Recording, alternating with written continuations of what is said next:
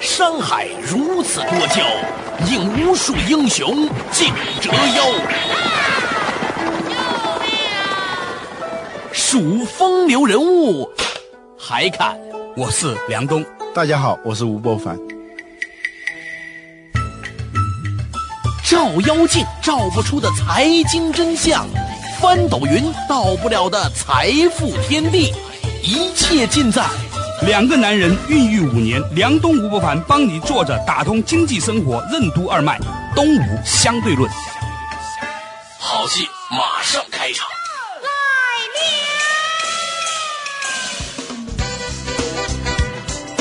坐着打通经济生活任督二脉，大家好，欢迎收听今天的东吴相对论，我是梁东，对面的依然是二十一世纪商业评论主编吴伯凡。大家好。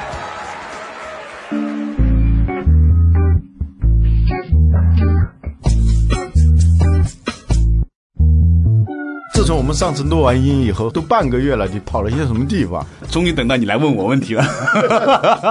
这样的，呃，这段时间呢，我正好呢有幸啊，这个去参加了一下这个巴菲特的这个股东大会，嗯，到了这个美国的叫奥马哈奥马哈的这样一个小城镇里面，哇，那个地方真是一个鸟都不下蛋的地方。怎么说呢？坐飞机要先到三藩市，再从三藩市坐飞机到凤凰城，再从凤凰城坐飞机才能到那个奥马哈。那个小地方还有机场，它有机场，而且它那个机场很有意思啊，它有两个机场，一个是公用机场，但是呢，它的私人飞机场更大。嗯，因为呢，它经常会有一些人呢，会开着飞机去见巴菲特。但重点呢不在这里，重点呢在于我这次去到这个小城镇的时候呢，有几个东西很值得向大家汇报一下的。第一个就是我去到那个地方就明白了。为什么我们不应该学习巴菲特炒股票？很多人都一直在争论呢，说中国人是不是应该像巴菲特那样价值投资？在节目里头也讲了过这个问题，是吧？我们一小股民能不能像巴菲特那样去用他的价值投资理念来操作自己的股票啊？对，起码是不那么容易。有两个原因，一个原因我们以前探讨过，就是巴菲特的人家一买就买一大部分股票的，嗯，他可以股权，他拥有这个公司的一部分，嗯，很多时候他甚至是公司董事会的成员，他把他的观念影响到这个公司的，嗯啊，这是很重要的，这和巴菲特不一样。另外一个更重要的原因，说为什么？那么我们在中国很难学习巴菲特那样炒股票。嗯，我觉得还有个更重要的原因是，那是一个非常宁静的小城镇，它也没有那么复杂的人事关系。你会发现那个地方的人呐，非常淳朴。嗯，整个大自然呢也比较简单，好像整个生活节奏也比较慢。嗯，所以重点在于，我认为啊，就一个人只有沉得下来。巴菲特是从小在那个地方长大的。我觉得说，我们每天看股票上上下下，嗯，其实呢，那个差别就是说，我们现在旁边的人的所有的磁场和信息都是那种浮躁的、巨幅震动的那样的，负面的频率在影响你，让你啊，别人烦躁传到了你的身上呢更烦躁，对，然后呢，你的烦躁就不断的又反复进共振。啊，对，这个东西就像说去成都的人都憋着要想艳遇一样，是吧？这个城市好像就是比较浪漫一点的。当然，这个是我的一个朋友，就写《成都今夜，请将我遗忘》的那个人。他所提的，我不是那么认同啊。但是呢，比如说去深圳，很多人在谈股票，是吧？那北京四个人都在谈国家大事，就是说，他每一个地方有这个地区的一种的频率。嗯，对。所以巴菲特，我相信，对吧？所以呢，我觉得呢，我们很难学习巴菲特那样去价值投资，有一个场，那个心境，那个氛围，是吧？对。就像比如每次我跟你聊天的都显得比较哲学一样，是吧？这个看见徐文斌的时候呢，就比较中医一点，是吧？就是每一个人他都有一种场，所以呢，在这一点上来说，我那天在巴菲特的他们家旁边啊，看到很有意思的小东西，这个东西呢，很值得跟大家分享。为什么呢？虽然我们是一个经济节目，但是它跟生活有关。我们那天去到那个地方，说打车跟出租车说 Warren Buffett Home，嗯，那哥们儿就能把我们开到那个地方去，你知道吧？就这个小镇，所有人都知道，嗯，世界首富就住在这儿。关键是，那个地方的人们淳朴到什么地步？高下不相慕。就以前我们在《黄帝内经》里面有讲过，一个出租车司机可能一年的收入也就是几万美金，啊，但是完全你没有感觉到他羡慕那个叫巴菲特的人的，他只是说这哥们儿这么有钱啊，还住在这个地方，他有点浪费了吧？他只有他开玩笑调侃而已，但他完全没有特别羡慕那种感觉的。嗯。我就好奇，他这个社会是怎么做到的？啊，去到那个地方之后呢，具体是哪一家我们不能确认哈，因为所有的房子长得差不多，没有哪一家显得特别豪华或怎么样。嗯然后呢，我就判断，肯定一分钟之内就会有一些粉丝来。果不其然，一分钟之内就有一个美国人过来了，就在那门口拍照。哎，我说你能确定这个是巴菲特家吗？他说 Of course，我在 Google Earth 上往下 search 了他们家的房顶，然后旁边左边这个家是什么，右边是什么，然后别人是怎么评论的，就基本上是毫无隐私可言的。然后呢，一会儿就看见一波人，一会儿就看见一波人过来拍完照就走了。这个房子的特点是，第一，它连围墙都没有。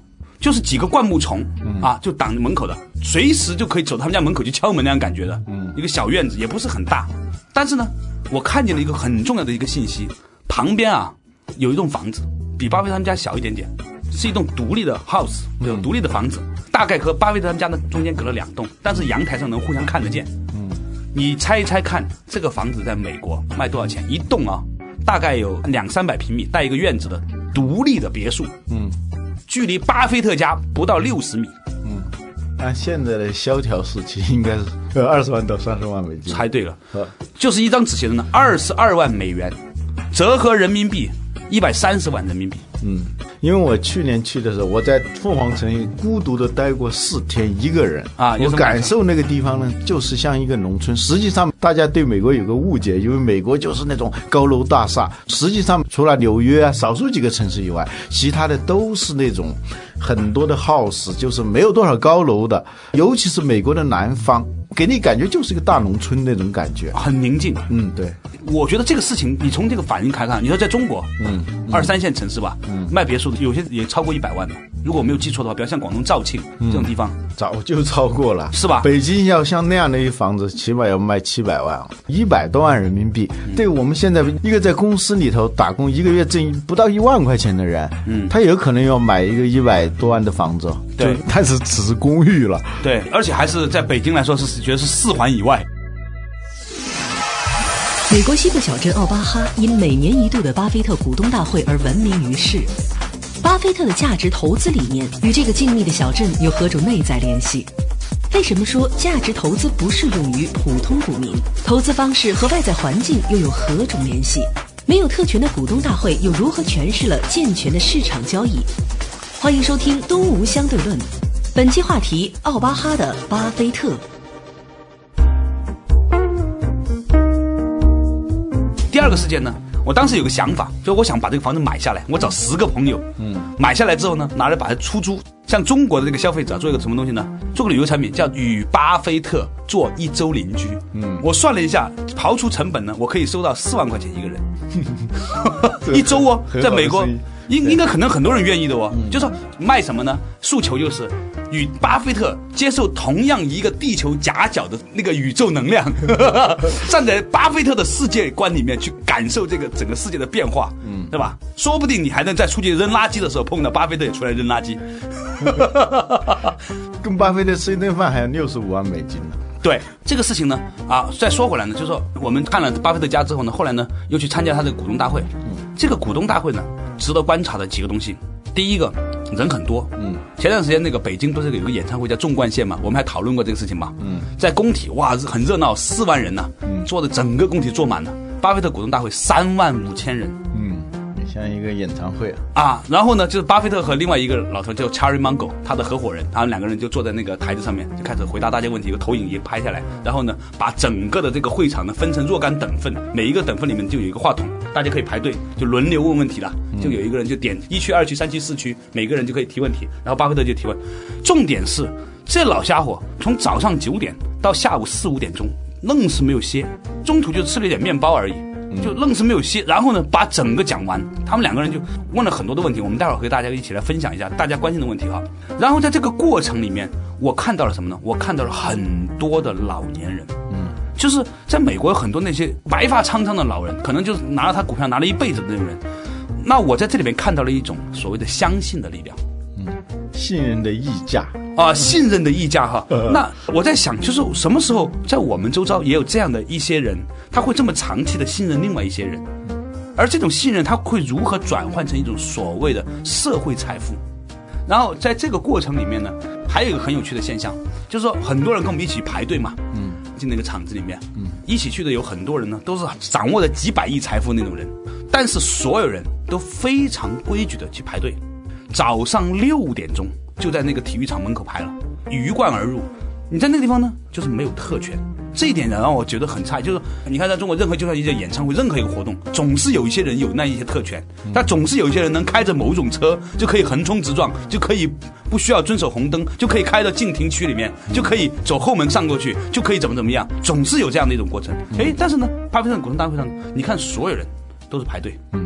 我想象一下，这完全纯粹是一个想象。啊。假如说中国有一个人啊。啊，现在肯定是没有了。假如有一个人像巴菲特这样的人做一次所谓的股东大会，对，这个会场的这个次序，跟你刚才讲的这个对比，什么什么，有人在闯红灯，有人在禁停区停下来，有人有特权到一个什么位置上去，等等。对，啊，会场的这种次序的差别，我想也相当于美国股市和中国股市的这个差别。对，这个意味就是什么呢？就是游戏规则。当游戏规则确定之后呢，所有人呢反而是公平的，就按照这个游戏规则走。最害怕的呢，就是一方面游戏规则不建立，另外一方面呢，总有一些人有能力、有机会可以不遵守游戏规则。当有一部分人不遵守规则的时候呢，那另外一些本来想遵守规则的人，也总是要想办法去找到一种方法，能够不走规则。对，吴敬琏说，如果这个市场上有的人可以看别人的牌，那就大家最后肯定是互相看牌。互相看牌，那肯定是这样的。对，所以呢，呃，我和博凡我们要稍事休息一下，回来之后呢，和大家开始去探讨一下这一次在巴菲特股东大会上大家关心的话题，这些话题又对整个当今的中国经济界有什么样的借鉴之处？二零零九年巴菲特致股东的信，如何看待美国的次贷危机？为什么说是过度借贷引发了全球金融危机？巴菲特对待住房又有何种看法？投资康菲石油失败后的巴菲特对能源价格的走势有何预期？债券市场会是下一个泡沫吗？欢迎继续收听《东吴相对论》，本期话题：奥巴哈的巴菲特。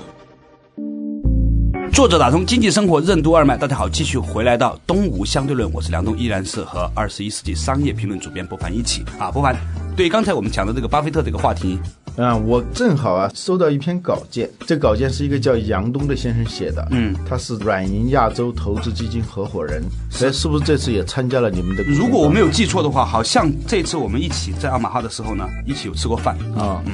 他这篇文章是他投给我们杂志的，嗯。啊，他这里头有一段话，嗯，巴菲特一贯用朴素与直接的方式投资，嗯，最近读他的《滚雪球》，忽然发现一个几乎没有被污染过的商业天才，在用近乎本能的方式投资。哎，这句话里面你讲到的没有污染的商业天才哈，嗯，这和我这次去他们那个小城镇的那个体会非常一致，嗯，就是我不知道为什么有前段时间我去了中国的一些二三线城市，我觉得特别让人感觉不舒服，好像到处都是那些很激动的人、很兴奋的人、想出去的人或出出去之后回来的人，嗯啊，整个城市到处在盖那种每个城市都长得差不多的房子，嗯，但是呢，在那个奥马哈呢，它那整个城镇人很少，就几十万人不到啊。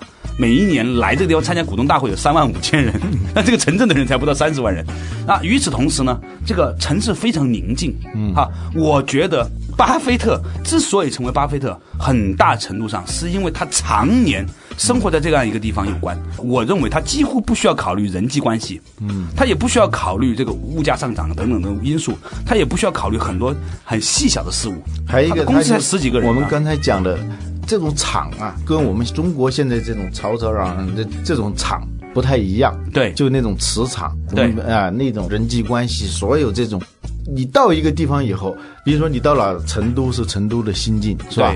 你到了深圳是深圳的心境，到北京是北京的心境。你到了这个地方以后，人的心境，由于它是一个厂，它自然你就被这个厂的所有这些东西给同化了。对在那种比较宁静的，就刚才他说的一种没有被污染过的商业天才，也许就是因为他的那个环境没有被污染过的。这个不仅仅是说啊，他那地方污染少啊，啊，有一种乡村风味啊，什么什么，可能还不仅仅是这个东西。对就是那种宁静安谧的那种状态。我觉得这个时候很适合于做这种价值投资的对道场。明白了，就是这种感觉，就是说这个同气相求啊，嗯你在那样的一个物理空间里面，你才会有那样的心理架构，嗯，你才会能够沉得下来，去拿一只股票拿个几十年。啊，这个是很重要的。所以结论就是，我们不要随便学习巴菲特，嗯，你学不了。这不是说中国不行，在中国应该说中国这个当下做的投资的方式，那也不见得是坏事，是吧？一方我们曾水土一方人嘛，对吧？？我们曾经在节目里头讲到过，有两种类型的投资家、企业家都可以分成两种类型，一种叫农夫型，一种叫猎人型，是吧？对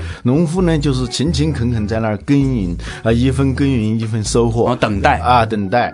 他知道先要付出，对啊，很长很长的付出的时间，最后收获呢是在比较长的一个时间段之后才出来的。当然，也许是一个大丰收，是吧？对呃，但是猎人呢，他是一开枪马上就要有收获的，这样一种气场里头，我觉得他很适合做这种农夫型的这种投资家，也就是所谓的价值投资者。对对对对对，哦这个，，对了，嗯，每年的股东大会，巴菲特都会发布一封对给股东的信，对这次你看到没有？我看到了，我手头上有巴菲特两千零八年和两千零九年给股东的信。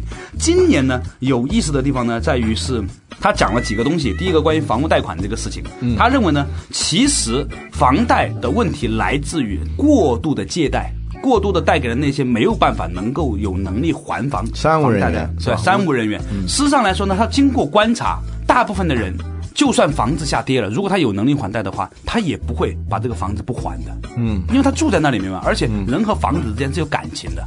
比如说你买了一个房子，今年呢三百万，明年跌到两百万了，你还得在那还，只要你有能力还的话，你绝不会把它搬出来，是吧？嗯。所以巴菲特说，如果出现了那一种的房屋泡沫，其实只有一个原因，并不是因为房价跌的原因，而是的确把钱贷给了那一些根本就没有能力去买这个房子的人，这个才是真正的问题。于是呢，他用这段话来来解读了过去的这一年来房屋泡沫带来的一系列的问题，因此呢，也讲到了关于房子投资的话。我觉得这里面有一段话呢，特别值得和大家分享的，很朴素哈。他说自己拥有住房是一件美好的事。我和家人在现在的房子住了五十年，而且还会继续住下去。购买住房的主要动机应该是实用和享受它，而不是指望靠房子来赚钱或者再融资。此外，购房者应该买与自己收入水平相符的住房。嗯，这段话占到他二零零九年致股东信的这个大概有十五分之一的篇幅，他会去写这样一段话。嗯，我觉得很有趣。为什么？因为他其实讲到了生活的本质，他讲的是对的，也是在他的这个环境下是对的。但是房子它永远不可能纯粹是一个消费品，嗯啊，很多时候它都跟金融相关，嗯，跟投资相关。但是呢，这次呢，它引发一直成为整个全球金融危机的这个源头的原因是什么呢？就是没有钱的人成了稀缺资源。嗯，你知道怎么讲？嗯，就是银行就渴望把自己的贷款贷出去，嗯，给那些人。贷出去以后呢，他跟他之间有一个交易，这样，然后他把他的这个债权就卖给投行，投行又拿去保险公司去跟他保险，然后一层一层的，商业银行就贷款的那一方嘛，最后他不负什么责任。对这样呢，就是真正有需求的买房子的人已经买过了，已经贷款已经贷过了，最后是。银行就找不到可以来来贷款的人，然后就鼓动那些没有偿还能力的那些商务人员也来贷，因为他跟他形成这样一个合约以后，他同样把这个债权去卖出去，卖出去跟他就撇清关系了。嗯对这样一层一层的，谁都好像在赚钱。最后呢，就是包括那个三无人员，他也没有损失，因为如果这个真的是他还不起的话，他可以把房子卖掉，卖掉以后呢。这个房子在涨啊，贷款越多，就意味着买房子的人越多。买房子越多，这个房价就在不停的往上涨。嗯。如果呢，有一天说他真的是还不起了，还不起怎么办？还不起，他把那房子卖掉。卖掉以后没有损失，而且他还能赚一点儿。对。呃，就是这样一个泡沫，就是就最后都堆积到房利美和房地美，对对然后都变成债券卖给中国了。某种程度上来说，某种程度上卖给中国，也卖给日本，也卖给欧洲。梁东吴不凡帮你坐着打通经济生活任督二脉，东吴相对论。就换句话来说，整个事情的本质就是全世界人民在自己拿钱，嗯，交给美国人民，让他们去用很低的价格买了很好的住房，嗯，就这么一回事儿嘛，是吧？那这个事情呢，其实最后呢，它也导致了美国现在的金融问题，是吧？那我觉得这个话题呢，站在巴菲特的角度上来说，他认为买一套房子主要是自住呢，是因为那房子本身作为一个房产，对于他来说。价值实在太小了。嗯，一个几十万美元的房子，对不对？他那大一点点就三四十万而已。嗯。而且他年轻时候买可能还不用那么多钱，他几万美元，可能 十几万美元就买了。对他的整个几千亿、几万亿的个人财富来说，这真是非常非常不算一个什么样的一个东西了。对我上次跟一个汽车厂商老总聊天的时候，他问我这样一个问题：为什么说有一批人呢买车，他尽量的要买超乎他身份的那种车啊？他第一次买车总共才十万块钱，他要买的怎么要大一点，看上去气派一点。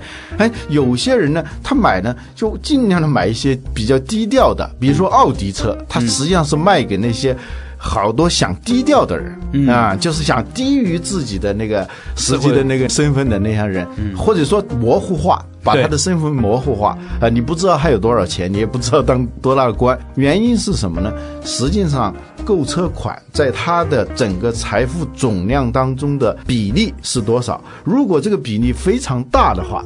这就是他的家当，也是他的橱窗，所以他必须要拼命的要展示他的这个财富。如果是这个车在他的财富总量当中占的非常小、非常小的时候，这个时候是买五十万的车还是买二十万的车，对他可能不太重要了。所以他就是把它当成一个工具来购买。哎，这个有意思哈，就是说一个商品或者一个货品在你的生活价值里面所占的比例的问题，对吧？嗯。好，巴菲特呢，除了讲了这个房子这个事情以后呢，他还讲了一个话题，他用了很大的篇幅来承认错误。他说，去年我犯了一个大错，在石油和天然气价格接近顶峰的时候，我买了大量美国康菲石油公司的股票，啊，这是我始料不及的，它的暴跌。虽然现在我仍然坚信，今后石油价格极可能远远高于现在的每桶四十到五十美元的价格。嗯，我觉得是世事很动荡哈，嗯，大概也就一年多以前，嗯，石油价格一百四十、一百五十的时候，大家觉得疯了，可能会冲掉两百，突然就跌到三十、四十块钱的时候，大家觉得好像也挺合理，可能过两天再上一百多的时候，那就很恐怖了。但是巴菲特认为，我现在仍然将坚信，今后的油价极有可能哈，远远。高于现在的每桶四十到五十美元的价格，他用的措辞是极有可能远远，嗯啊，提醒各位哈，提醒各位哈，因为石油价格呢和整个的通货膨胀是紧密相连的，因为我们现在的很多用的很多产品，生活用品、生产资料都跟石油有关，因为石油是很多工业产品的原材料。对，啊，所以巴菲特呢关于这个问题他进行了讨论，同时呢他还专门讲到了一个泡沫，哈。他说，在九十年代末期的时候有互联网泡沫，嗯啊，较早之前的时候呢，有所谓的金融泡沫，大家都知道的是吧？嗯，但是他说还有一个泡沫是现在看到的债券泡沫，就是美国国债。嗯，美国国债呢分成两种，一个卖给美国人民自己的，还有一个卖给全世界的。他认为这个国债本身两个国债都是泡沫，而且他说对于历史来说将会非常值得一提，就是二零零八年年底发行的这个国债的泡沫。嗯啊。巴菲特是一个很坦诚的人，虽然美国政府在不断的这个发行国债啊，大家都知道感觉到那种危机，但是巴菲特作为一个全世界这个最有影响力的这个投资人士吧，啊，他的观点其实呢，我觉得呈现出他的那种坦诚和他那种直接。在这里呢，我也特别想跟大家分享一下，我们可以看到现在各个地方都在发各种的国债，香港也在发这个香港政府发的这个债券呢，全世界都是这样的，大家要留意到哈。这样的一种债券，它可能带来的可能的风险啊，因为这是巴菲特提醒的。巴菲特这个问题，他不仅仅单指美国，他在他的封信里面也有指了全世界各个地方所发行的债券，嗯，所带来的问题，嗯。然后呢，大家可以看看哈，巴菲特呢，在他整个二零零九年度致股东那信里面最后一段话，他是怎么讲的？他这样说的，嗯，他说现在很多人。都在持有现金，或者是购买那样一些债券，他们甚至觉得有一点点沾沾自喜，好像呢比起股票来说呢，还赚到了。但是他说可以从长期来说，我们认为自己的判断得到了肯定，这一些看似美妙的现金几乎没有给人们带来任何的收益，而且随着时间的推移，购买力也必然会越来越低。这句话什么意思呢？就是说，现在你手上拿的钱会随着时间的推移，随着通货膨胀和物价上涨，对，你的钱会越来越不值钱。嗯啊，他把这一句话作为他今年年度的致股东大会的最后一句话。就我们以前读文章都这样的嘛，看前三句，看最后几句嘛，因为那是最重要的一些段落嘛。嗯，巴菲特把他这句话放在最后一句话来讲，说明什么？巴菲特他最担心的问题是未来的恶性的通货膨胀。嗯。就是说，也可能我们今天在看，大部分的国家在为了救市，在注入大量的流动性，注入到这个各个行业里面。美国是这样，欧洲是这样啊，各个国家都在这样做。嗯，因为现在是全球经济一体化了，不是说某一个国家怎么样的，对对啊，没有一个国家能够独善其身。不纯粹是一个国家行为，一个区域行为。它是被绑票，是全球政府被绑票的，被这个事件在绑架了，对不对？就像前年的时候，全世界的这个物价飞涨，粮食价格呀、石油价格啊，还有钢铁价格，是吧？对，环球同此凉热，过去毛主席说的这个句话，用来形容全球化是非常准确的。对，所以呢，就是说，巴菲特呢，在他的致股东的信里面，对于未来的通货膨胀表示出了他的严重的担忧。嗯，其实在国内也有这种论调吧，嗯就是如果是为了刺激经济进行大量的投资，最后就是以什么方式来买单，就是通货膨胀。嗯，好，稍微休息一下之后，马上继续回来，依然是东吴相对论。